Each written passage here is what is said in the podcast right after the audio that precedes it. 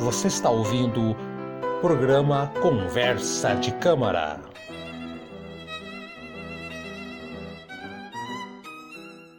Senhoras e senhores, 11 programa do Conversa de Câmara. Eu sou o Haroldo Globo, você já sabe quem eu sou e já sabe que a minha unibancada está a postos. Fala, Eduardo! Bom dia, boa tarde, boa noite. Sejam bem-vindos a mais um programa do Conversa de Câmara. Até meio que ficou meio rimado, né? Parece. É, você treinou, cara. Você está treinando em é- casa para. Eu, tô aqui, eu tô aqui com script aqui, né? Tipo, é, tô lendo que nem um robozinho, né? Isso. Bom dia, boa tarde, boa noite. Seja bem-vindo ao Conversa de Câmara. Para ouvir música clássica, digite 1. Para rock, digite 2. Hum. E vai indo, né? Sim. Então tá, vamos começar o programa, daqui a pouco a gente vai entrar em mais detalhes. Mas hoje temos bastante recadinhos. Conversando com conversa de câmara.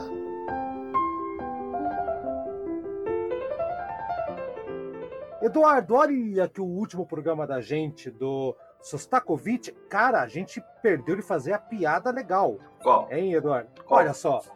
Qual é a doença que os compositores russos têm medo hoje em dia? Nossa senhora! Eu não, eu não olha, não tenho a mínima ideia. Eu, eu não sei, cara, tô exato aqui. O Shostakovich. Meu Deus do céu. É boa, cara. Shostakovich. Não, chega, tá. Bom, vamos lá. O programa do Shostakovich Agora é o César Frank Corona, sei lá. É o Frank Corona. Frank Corona, vou chamar uma coisa pra ele daqui a pouco. É, olha só, do último programa, então, o Márcio Luiz 40 Gonçalves, ele disse que eu li no livro de Lauro Machado Coelho sobre esse grande músico, o Sostakovich. Ele comeu o pão que o diabo amassou, escreveu por obrigação obras que em nada lembra suas melhores sinfonias. Uma vida muito difícil. É isso mesmo, né, Eduardo? Uhum. Ele passou por poucas e boas, né? Quem perdeu o programa pode voltar a escutar, né, cara? Concordo. Eu fui um compositor que teve sua cota de perseguição pelo regime soviético. Ele realmente teve períodos bem difíceis dentro da USSR, né? a União Soviética aí. Isso, lá. Outra pessoa que, essa é legal, essa me deu até um, um sentimento de orgulho, Eduardo. Olha hum. só. Luiz Felipe Toscano, ele recomendou o nosso programa no Facebook e ele escreveu o seguinte: até te mandei uma mensagem, Eduardo. Hum. Conheci recentemente e já é o meu programa preferido. Continue com um excelente trabalho. Olha aí, cara, um, mais um candidato a fã da gente, Luiz Felipe Toscano, e eu entrei no perfil dele, é um piá novão, hein, cara, não é, não é velho não. Opa, seja bem-vindo então, e ficamos bem, muito lisonjados pelo, pelas, pela, pelos elogios. E olha só, cara, a nossa missão de catequizar, evangelizar as pessoas com música clássica tá pegando todo mundo de vez. Acredito que ele já gostava, né? Mas assim, é, é legal fazer um programa que vai reforçando. E ao mesmo tempo que eu fiquei orgulhoso, eu fiquei com uma pontinha de vergonha com a nossa fã, nossa maior fã, a Josiane Aparecida Nenevê. Ela escutou o programa. O que acontece, Eduardo? Eu coloquei no final do, do programa, do dois episódios para cá, eu coloco uma vinheta final é, chamando para, fecha aspas, para a nossa produtora, entre aspas, de podcast, né? Que é, o, uhum. é da pauta podcast. Foi uma vinhetinha lá de 5 segundos, coloca lá só para marcar o fim do programa. Legal. A Josiane escreveu aqui, ó, puxa, é assim que ela escreveu, puxa.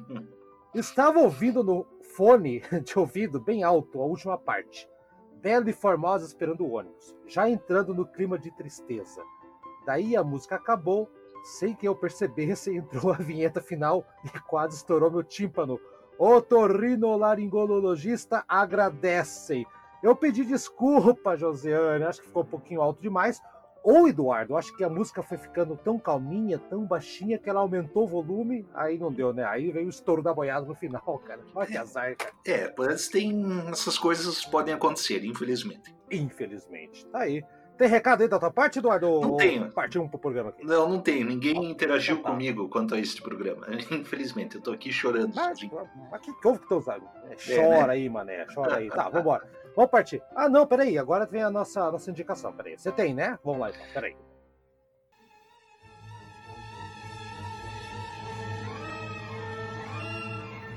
Dica Cultural Conversa de Câmara.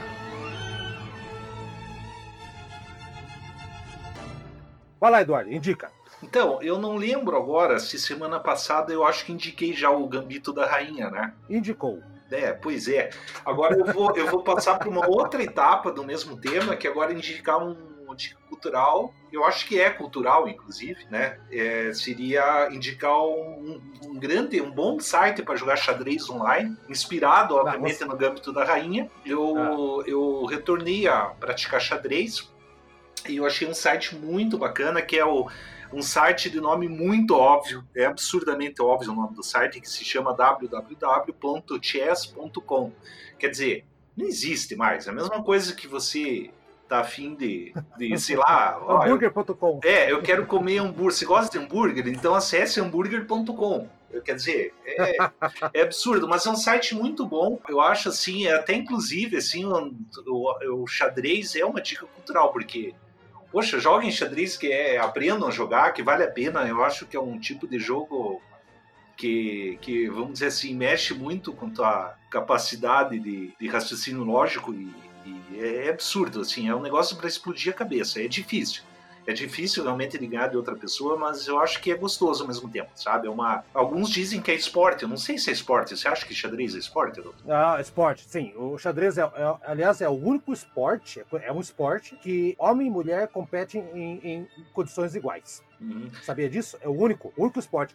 Natação tem o fator físico, é, a ginástica artística, a parte física feminina, às vezes é, se sobressai também. E o xadrez é o único esporte que homem e mulher têm a, o mesmo nível de, de enfrentamento e capacidade. É, apesar que existem campeonatos femininos de xadrez, sabe?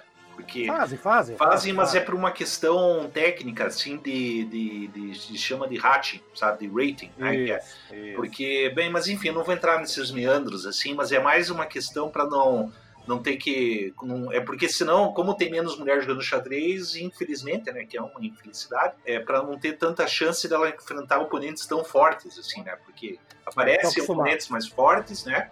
Não é. por causa de machismo como de feminismo nem nada. É que estão jogando mais, estão jogando mais, estão participando de mais competições. É, é por aí, sabe? É. E, mas é legal, joguem assim, que é, é, é muito bacana. E eu estou jogando principalmente numa modalidade que você tem de um a três dias para fazer uma jogada, daí ficam assim, umas partidas bem intrincadas, assim, é bem, hum. é bem, bem bacana. Tá, legal.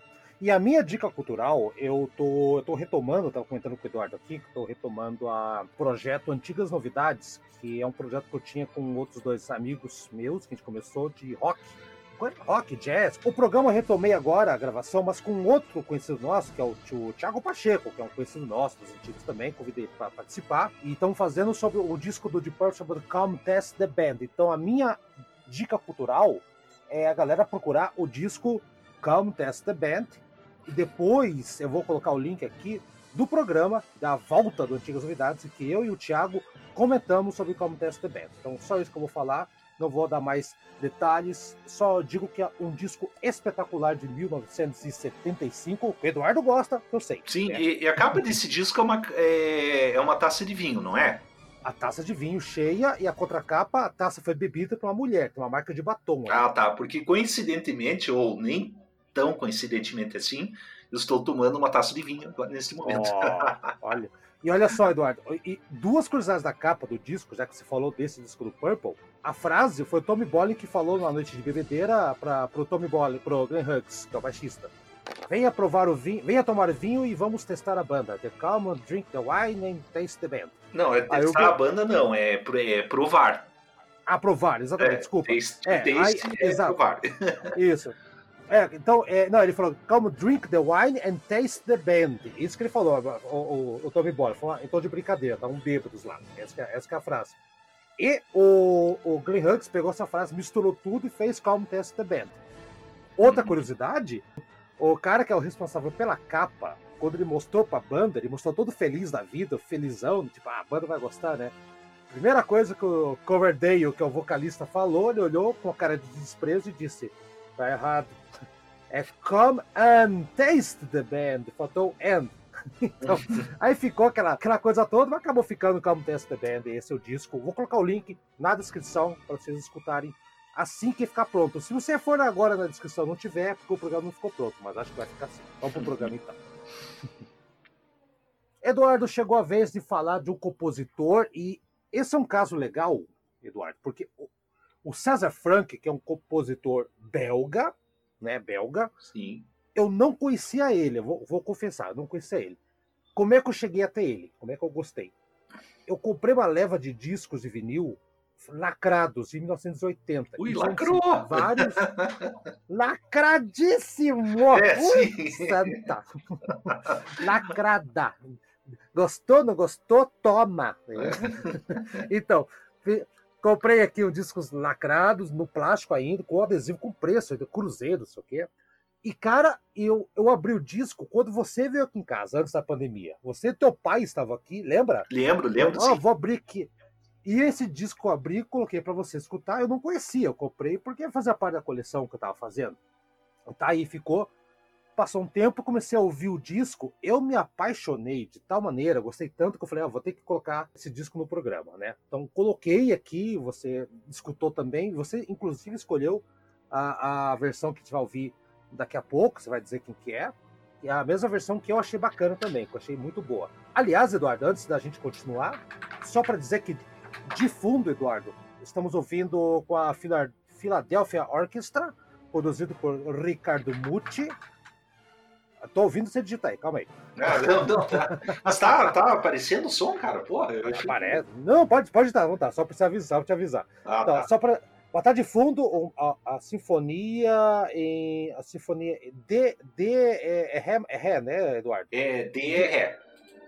Sinfonia em Ré menor, do César Frank, pela Philadelphia Orchestra, do Ricardo Mucci, só para ficar de fundo, para não ficar aquele, né, aquele silêncio. Então, Eduardo, eu conheci muito recentemente, aqui faz menos de um ano, e você estava presente no dia que eu, que eu desvirginei. fora.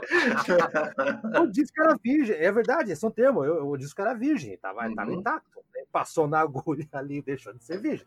Uhum. Então, vamos lá, Eduardo. Eu, como é que você quer fazer? Vamos dar uma rápida passada e vamos para música. Acho que acho que vale muito a pena. A história dele não é tão empolgante, mas tem uns detalhes legais, Eduardo. Sim, é, eu também só queria falar que eu não conhecia, também não confesso também, mas eu acabei descobrindo, né, escutando essa música, que ela é, um- é praticamente faz parte do repertório canônico do violino, né? Quando eu digo canônico, de, que é muito importante, né?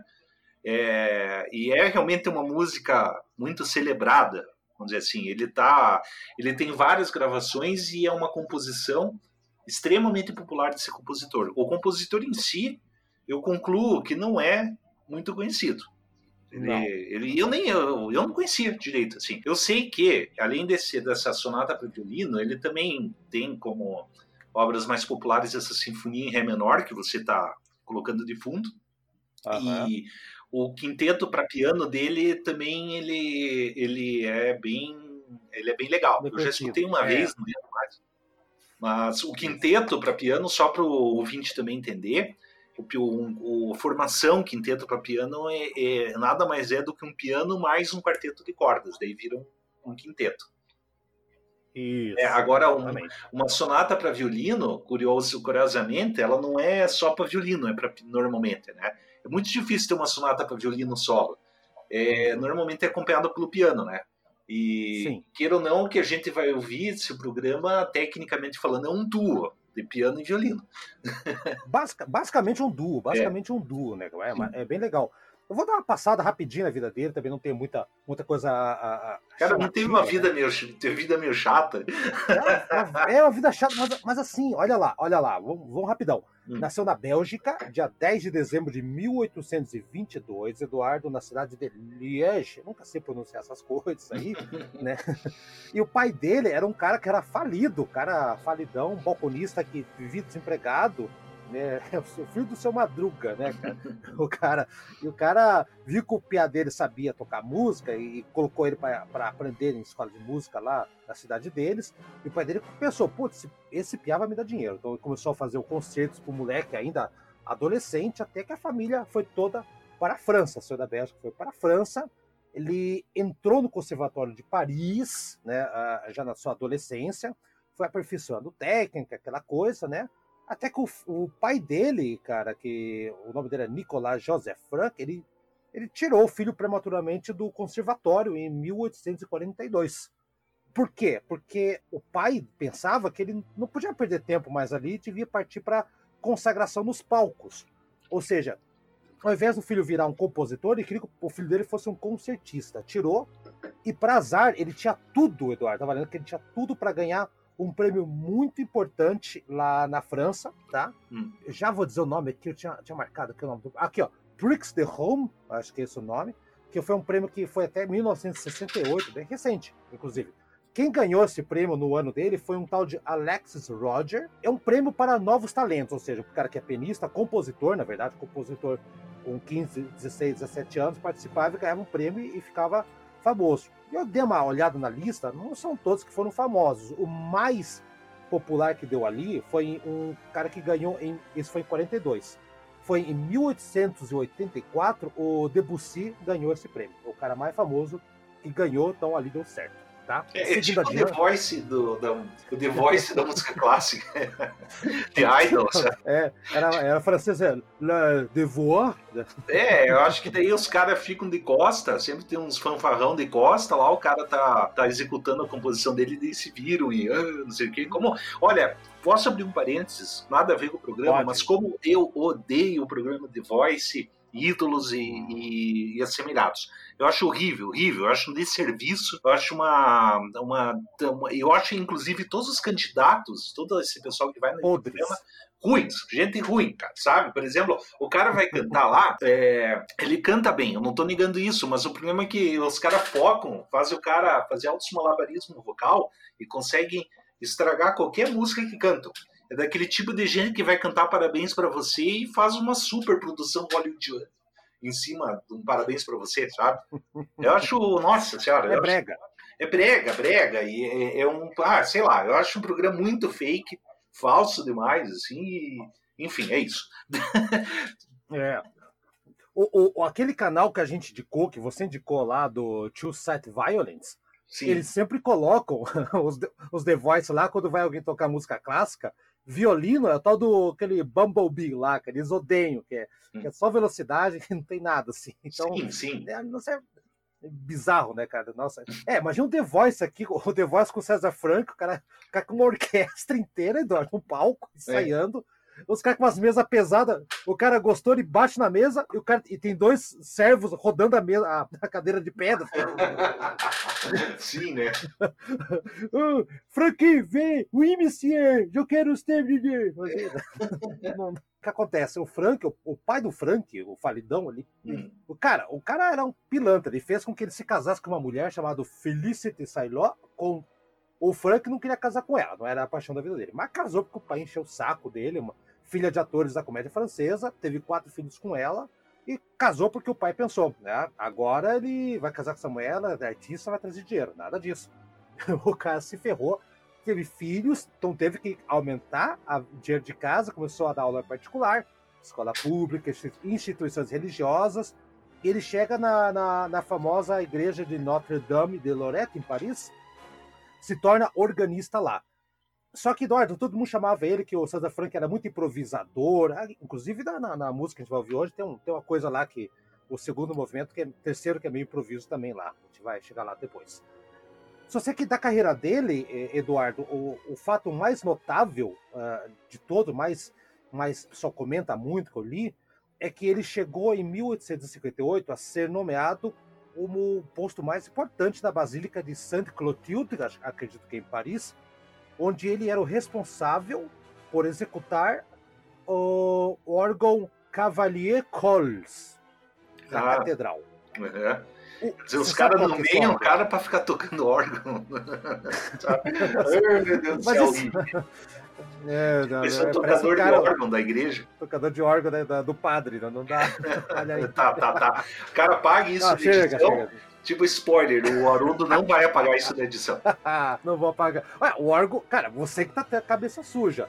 O órgão do padre. O padre não é o dono da igreja? Não Sim. tem um órgão dentro da igreja? Então é o órgão do padre. O que, Sim, que você, claro. você que tá, que tá com a mente suja. Esse órgão, o Cavalier Col, na catedral, Eduardo, ele ele só tocava a música do Bach, ele foi contratado para tocar Bach, exclusivamente Bach. Uhum. E qual que é a característica desse órgão? Ele era o maior da Europa. Ele tinha, aliás, até hoje ele. tinha, alta, ó, nossa, câmera grande, olha lá. Tinha 8 metros de altura, Eduardo. 8 oh, metros. Meu, isso sim, hein? 8 metros. 8 metros. Quer tocar aqui? 8 metros, amigo. Olha lá, por 5,5 metros de largura e 3,5 de profundidade. Tem 25 mil, 25 mil peças e dois manuais e pedaleira gigantesca. O órgão, o grande órgão, ficou parado. Agora que você dá risada por, por 45 anos, porque tava, tava ameaçando desabar e abrochar o órgão. Sim, né? O órgão, é, parece que foi restaurado em 95. Se você digitar lá, você vai ver o órgão. Quer ver o órgão? Te manda o link aqui. Do, é. Foi o órgão da igreja. Você que tá cabeça suja aí. Sim, né? sim, né? É. E, e outro fato da, da, da, Depois ele virou professor do Conservatório de Paris, aquela coisa toda. A morte dele, que é outro fator pitoresco, que inclusive a morte dele me inspirou a dar uma sugestão de tema para você que está debatendo ainda, né, Eduardo? Sim, sim. Ele morreu, ele só foi celebrado a obra dele, digamos assim, no final da vida dele, mas ele com 68 anos de idade, ele foi atropelado por um ônibus puxado a cavalos. você tá dando risada, cara? É. é trágico. Um ônibus. Quer dizer, você tá na rua, tipo, um, coitado, um ônibus, quer dizer, um, um, um, um, vagão gigante, né? Na época não tinha eletricidade, puxado a cavalo. Cara, não tem como você não ver um, cavalo, né? De longe chegando, ele não viu, foi atropelado, ele não morreu na hora, ele morreu em decorrência do acidente é, mais pra frente. Quer dizer, deu então, tempo do SAMU atender no local.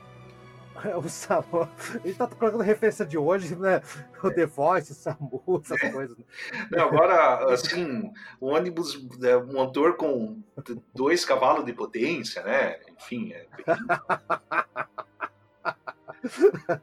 Ô, cara, vamos ser Frank, né? É. Morte ridícula, ser Frank. a gente tá rindo do cara aqui, não, é, não, mas é assim, esse, a vida do cara realmente não inspira muita coisa, mas em compensação, Eduardo, a música que ele fez é espetacular. Tem uma coisa a mais aí de curiosidade da vida dele, eu acho que já tá bom. Não, eu, eu, eu, eu confesso que eu nem li a biografia dele, nem pensava. Puta que pariu. Eu fiquei na, na, na, Eu me foquei na música, que realmente eu acho que, eu, que vale a pena, assim, eu não.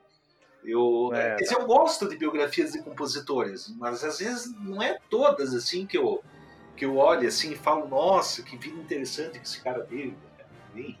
É. Depende muito, né? Alguns, assim, por exemplo, tem tem compositores que tiveram vidas mais legais, assim, sei lá, mais trágicas, né? acho é, que... é. É, o César Frank não, não foi, não foi, não foi uma vida, digamos assim, gastou uma encarnação, não, não gastou uma encarnação, estou brincando aqui, né? Ele, ele veio para compor, fez músicas sensacionais, teve a tragédia de ser, de ser atropelado por um, um ônibus puxado a cavalo, teve, né? É, é, coisas da vida, coisas da morte, na verdade. Uhum. não, teve, não teve como escapar, né? Mas eles estão brincando aqui, o compositor que realmente não é muito celebrado é, por parte do, do, grande público, assim, mas como você falou, essa obra aqui, ela entrou ali no, no, no, no livro secreto das músicas de violino. é obra canônica, a gente diz, né?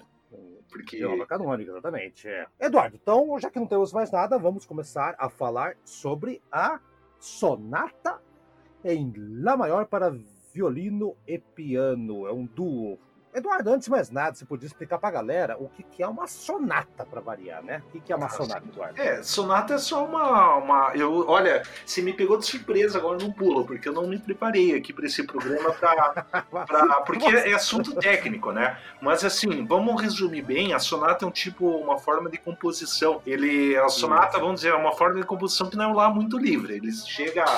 Ele, é que vai sim, vai ter vários critérios para se definir uma sonata. Vai ter, por exemplo, a exposição do tema daí vai ter recapitulação do tema, vai ter é, é modulação para outra coisa, bababá, é, é, ou seja, tipo de, de forma musical mesmo é, é, segue uma regrinha, é como se fosse assim, deixa eu ver. Mas você sabe, por exemplo, em literatura que a gente tem aquela coisa assim, ah, mas é uma poesia lá de tal forma, entendeu? Hum. um soneto, lembrei, lembrei a palavra que eu queria falar. Ah, isso é um soneto, isso é uma quadra, é uma não sei o que, sabe? É o mesmo tipo de coisa. Na música também rola esse tipo de classificação. Uhum, exatamente. E essa sonata aqui, Eduardo, você falou bem que é um duo, mas na época, eu estava lendo aqui que ela foi escrita no verão de 1886, sonata em Lá maior. Era considerada uma obra única dentro da música de câmara francesa. Diz que é a mais densa da época. E na época da música francesa, ela estava ou era uma coisa muito banal, ou era uma coisa muito ostentação. E essa música ficou. Ela saiu completamente desse lado. Uma partitura que espantou todo mundo na época, tinha riqueza na arquitetura da música e tudo mais, né? Dividida em quatro movimentos, né, Eduardo? Quatro movimentos. Tem aquela ideia, a coisa da ideia fixa, ela aparece aqui, tá? Aparece em, principalmente no primeiro movimento, que a gente vai ouvir já. Aliás, podemos falar do primeiro movimento, Eduardo. É, eu, vou, eu vou começar, você estudou mais a música, então eu, eu vou dizer que o primeiro movimento é fica na cabeça, o piano apresenta o violino. Aliás, ao contrário, o violino ele vai indo, ele apresenta o piano é como se fosse uma conversa, literalmente. Tem é, sempre, é muito aqui, comum é... na música clássica essas conversas entre os instrumentos. Eu acho que, que, é muito comum. Uma característica que eu achei bem marcante dessa música é que o, o piano é bem complexo de ser tocado. E você sabe que a versão que a gente pegou dessa música com e a gente estava esquecendo de falar quem está tocando, né, Haroldo? Ah, fala aí, fala aí, Eduardo, então, fala aí, fala aí. Assim, fala aí. É, a gente pegou uma gravação aqui do cujos quem está tocando ela no piano é o Christian Zimmermann, que é um grande pianista. pianista. O cara manda muito bem, eu gosto muito das gravações dele. E uma violinista que eu não conheço, ela, quem estava acompanhando, né? É um nome complicadíssimo aqui, para variar. Kaja, né, com K. Kaja uhum. Danksovska. Danksovska. Danksovska. Palmas para essa violinista, que eu gostei muito do, do, do do, da interpretação dela. Eu achei assim ela de. Porque sabe que o violino, o violino é um instrumento que a gente diz que é um instrumento não temperado. O que, que significa? Ele não é afinado. Explico uhum. melhor. Ele, é, é, claro, as cordas são afinadas, tudo, mas é que o violino, se você for prestar atenção no braço do violino, você vai perceber que o braço violino não tem trastes, diferente do violão que tem traste. Esses trastes no violão, por exemplo, eles servem para marcar onde está. Peraí, peraí, Eduardo, Eduardo, Eduardo, Eduardo, Sim. Eduardo, explica para quem não, não, entende, porque isso é uma reclamação que falaram para mim. É. Ah, vocês falam umas coisas como se todo mundo soubesse. O que, que é o traste? Eu vou explicar. Traste, a grosso modo, no braço da guitarra, no braço do violino, no braço dos instrumentos de cordas, tem, tem aquelas divisões, que é aquele, aqueles madeirinhos que vão dividindo. É, o ferrinho, né? várias casas. É.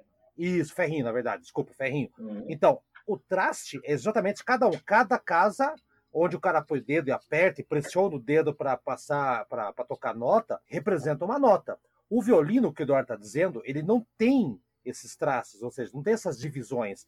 Então, entre uma nota e outra, não é tão marcante. Então, tem a nota. Por isso que o violino, ele, ele realmente não é temperado, ele, ele pode fazer. Ele é mais fluido, assim. É isso que o Eduardo quer dizer. Segue, é, Eduardo. É por aí. Tanto que, que uma das grandes dificuldades do violino é justamente é, tocar as notas de forma afinada. Hum, é, isso é. aí, tecnicamente, se chama entonação. A entonação do violino é um grande desafio.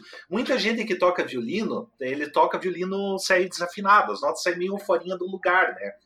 Agora, um grande violinista é aquele que consegue tocar e se vê claramente que o cara acertou no ponto mesmo. Porque assim, por que, que isso é difícil? Porque o cara tem que se guiar pelo ouvido só. Não é que nem no, na, no violão, na guitarra, que esses traços que formam essas divisões, basta você colocar o dedo dentro da casa que está lá a nota.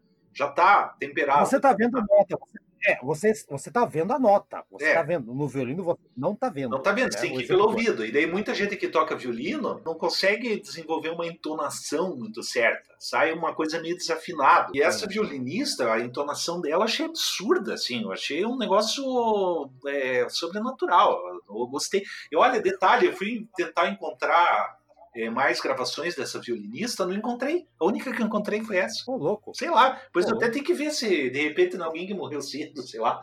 Mas assim, é... Foi atropelada por um ônibus é... puxada a cavalo. Por aí, enfim, né? Tipo, agora, pô, agora assim, de, e essa gravação é sensacional, porque primeiro a gente tem um pianista, esse sim, que tem várias gravações, um cara, para ter uma ideia, o Christian Zimmermann, um cara que tem um contrato vitalício com a Deutsche Grammophon.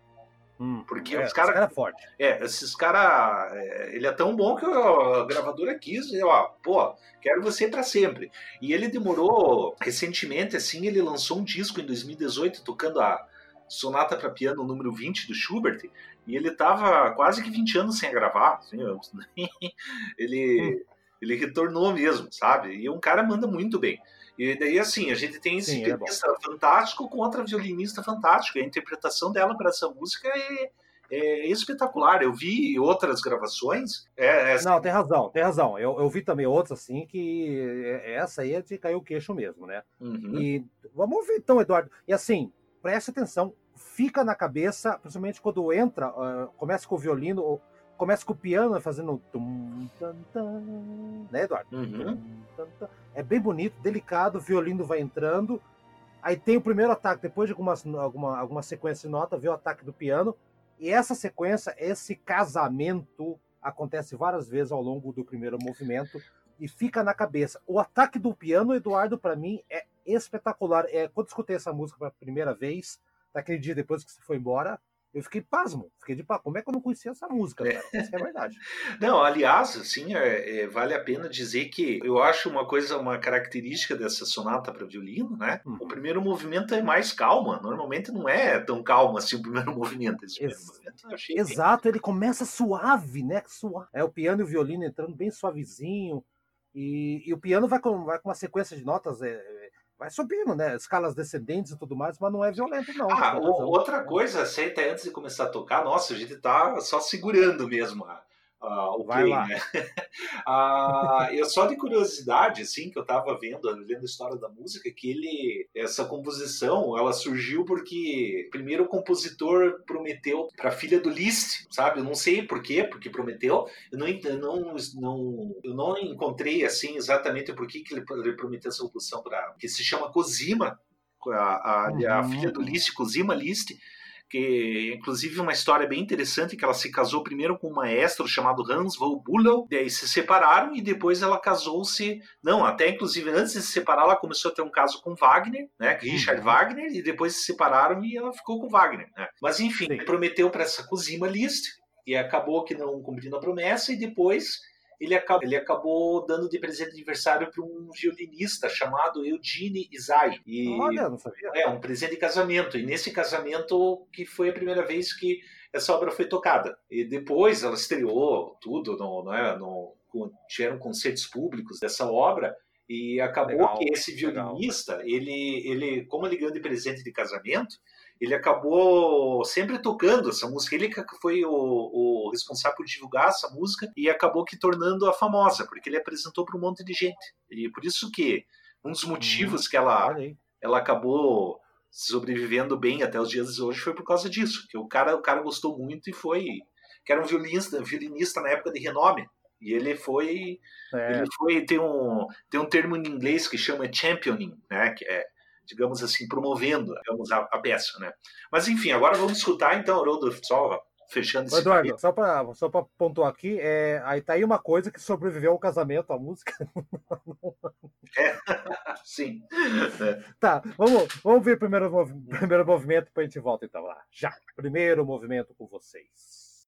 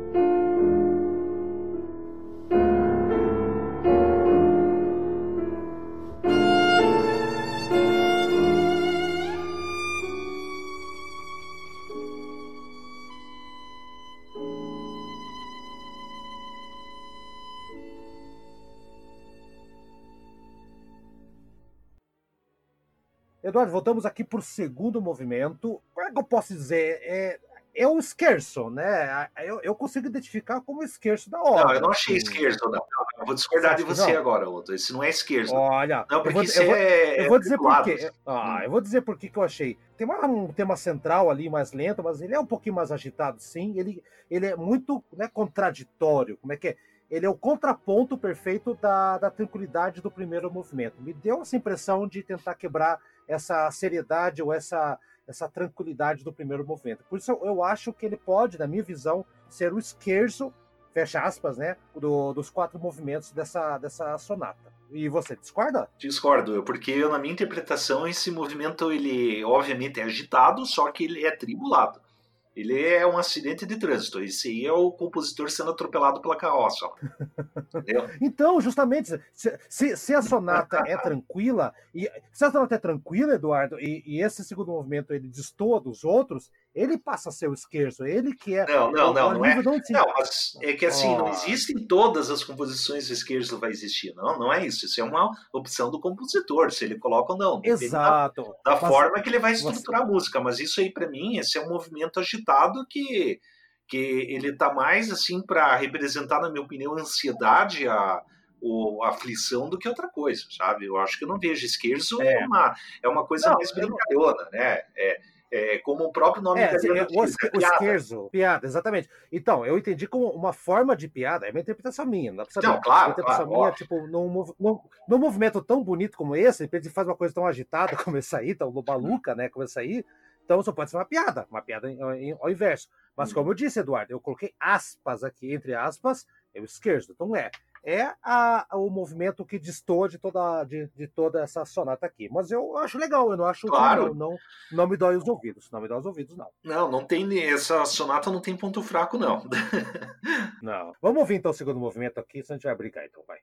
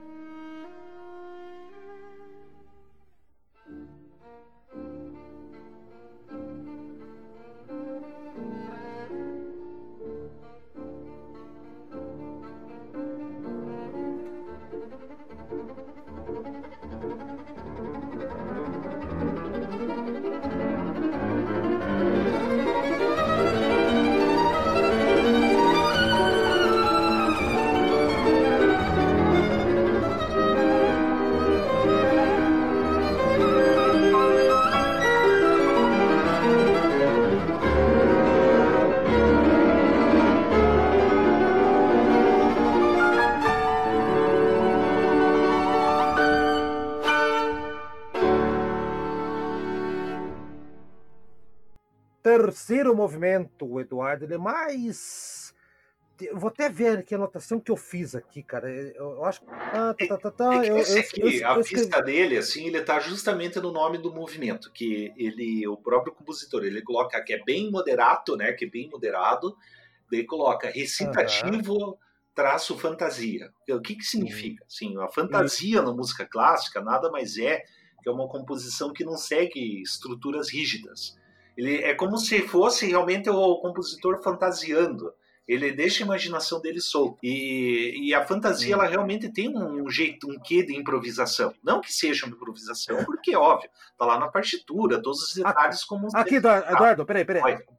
Ó, peraí, peraí ó, é, só complementando o que você falou, achei aqui que eu escrevi no computador, que eu escrevi violino com passagens longas, virtuosísticas, bem caprichosas, como um sonho, uma escapada, um devaneio. Isso que eu escrevi. Olha só, é o sentimento que eu tive na época. Tem a ver com o que você está falando, cara. Tem a ver. Não, é, eu realmente a fantasia é um devaneio. Tanto que se você chegar para alguém e falar assim, tipo, sentar na frente do instrumento musical e começar a tocar qualquer coisa, assim, você pode dizer tecnicamente que a pessoa está fantasiando. Uhum, é, é, tá, é verdade. Você chega lá, ah, tá, deixa a imaginação solta, rolando. Ele tem realmente uma, uma, uma natureza, assim, que lembra uma improvisação. Não é, claro, porque, como te expliquei, tá lá a partitura, certinho, lá, o cara vai tocar.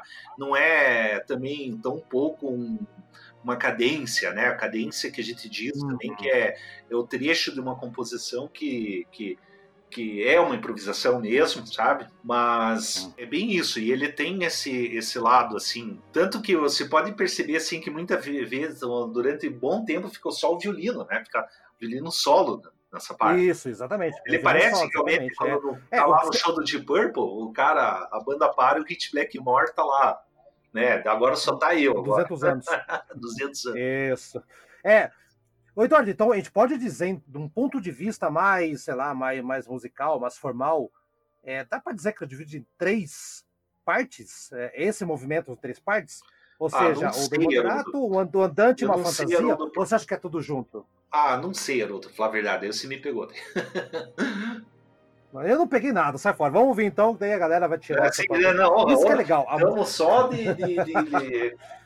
O programa estamos levando tudo por trás aqui, não dá. vamos ouvir então, sim, vamos sim. ver o terceiro movimento. Tá, melhor. Daqui a pouco vamos pro quarto, vamos embora.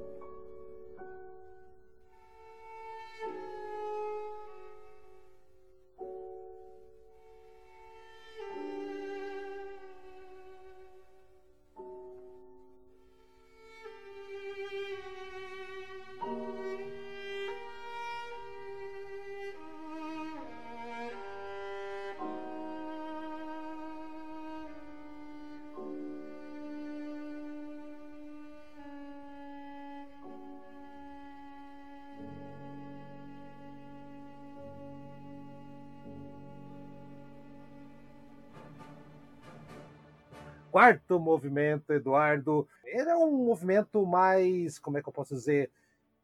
Eu acho que é o melhor movimento ao claro, lado do primeiro, sabe?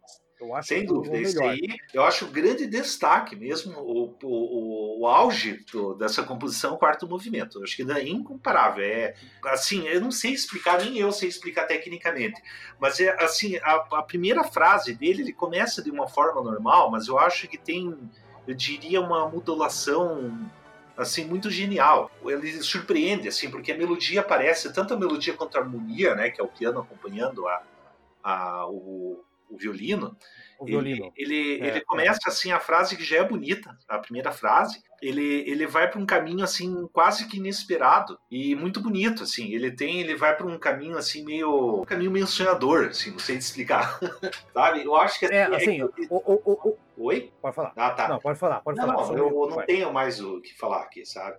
Ele, assim, Eduardo, o, o, que eu acho dessa música aqui do, do quarto movimento, assim, é nitidamente o César Frank ele fez esse quarto movimento para que os músicos ou os instrumentistas brilhassem.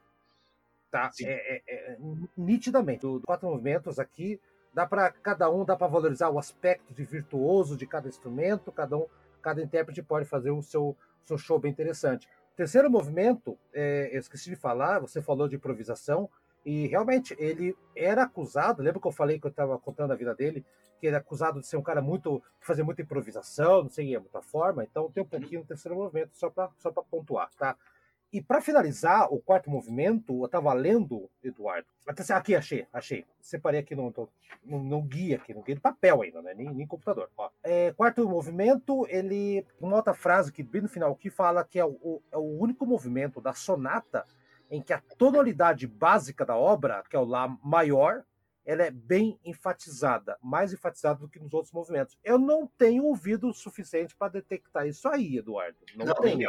Não sei dizer. Ah, isso aí, uma obra de um outro compositor. É. É, isso aí, Haroldo, tem que depende ah. da análise harmônica da partitura. Você tem que pegar a partitura e ver, sabe? Não é assim. Ah, é, ó, exatamente. Não, não agora, só se a é pessoa assim. tiver ouvido absoluto, tem muito conhecimento de teoria musical, ele vai conseguir identificar a tonalidade de uma música de ouvido.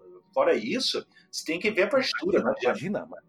Não tem como, sabe? Tem como, Isso aí né? pode não. até, às vezes, até um ouvido bem treinado pode até dizer se a tonalidade dela é maior ou menor. Mas agora dizer exatamente qual é, não, essa música está em Lá bemol menor, sabe? Não, não vai. Só se Isso, ele é. consegue identificar na partitura, é possível identificar, claro, porque a armadura de clave. Ah, não, olhando a partitura, sim. É, a armadura é, de clave vai revelar isso aí, né? Ela vai. Tanto que o Lá é. maior é a armadura de clave que tem três sustenidos do lado da, né, da clave, né? uhum. né? É, é, o terror, é o terror de quem vai tocar música. Eu, eu quando eu tinha aula de piano, cara, parecia que aqueles bandos sustenidos já ficava em pânico, já suava. É, mas esse é pouco, tem outros piores aí, sabe? Pior você vai pegar aquelas é, acho que tem. tonalidade de Si maior, que daí são cinco sustenidos, daí Deus me livre. Ah, você toca, toca só na, na tecla preta, não faz mais nada. É. O dia inteiro lá. Eduardo, então tá aí, legal. Falamos de um compositor que conseguimos três leites de pedra, que é um compositor que tem uma vida não interessante, mas tem uma música que vocês estão ouvindo aí que é muito boa e que eu descobri na cagada desse compositor. Acho que mais cedo ou mais tarde a gente ia chegar nele, Eduardo. Sim, Talvez, com certeza, sei, também acho. Então, com certeza, é. Então, Eduardo, vamos fechar aqui o nosso programa de hoje, é, do quarto movimento, e historicamente e tradicionalmente, essa é a palavra, você diz quem é que toca e o nome da obra antes de executar a última parte. Então, faça as suas vezes de dizer quem é que está tocando, Eduardo. Então, então, ouvimos nesse programa a sonata para violino em Lá maior do compositor César Franck, executada pelo pianista Christian Zimmermann e acompanhada pela violinista, não, acompanhada não. É, acompanhado. Também tocado também pela o violino, né? A violinista é a Kaja Dantsovska, que não digo acompanhado porque porque se não é um instrumento acompanhando o outro, são os dois tocando, né? Tudo junto, é, exatamente, exatamente. É, é acompanhado a impressão que o só tá fazendo a base harmônica pro outro fazer as tripulias. Isso. Dá a impressão que um é o Didi, outro é o Dedé dos Trapalhões, outro é um, um é figurante, outro é pra fazer as piadas. Sim, né? então tá, chega de referência aqui, que ele tá falando. Hoje, hoje a gente ultrapassou os limites das piadas de baixo calão. Vamos nos comportar no próximo, Eduardo. Sim, com certeza. Vamos caramba. Galera, então escuta aí o quarto movimento e até a semana que vem. Manda recado, tá provado que a gente lê recado aqui. Fiquem com Deus, fiquem com Buda, fiquem com Einstein, quem vocês quiserem. Até semana que vem. Tchau, Eduardo. Vambora. Falou!